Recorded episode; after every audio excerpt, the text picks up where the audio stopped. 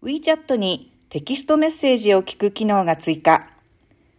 WeChat がこのほどアップデートされ、Easy モードでテキストメッセージを聞く機能を利用できるようになった。同機能をオンにしておくと、チャットのテキストメッセージをタップするだけで読み上げてくれる。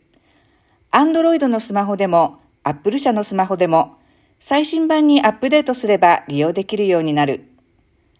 具体的には WeChat を開いて右下の自分、設定、Easy モード、有効にするの順にタップし、テキストメッセージを聞くをオンにすると利用できるようになる。オンにしておくと WeChat のチャットのテキストメッセージをタップするだけで読み上げてくれる。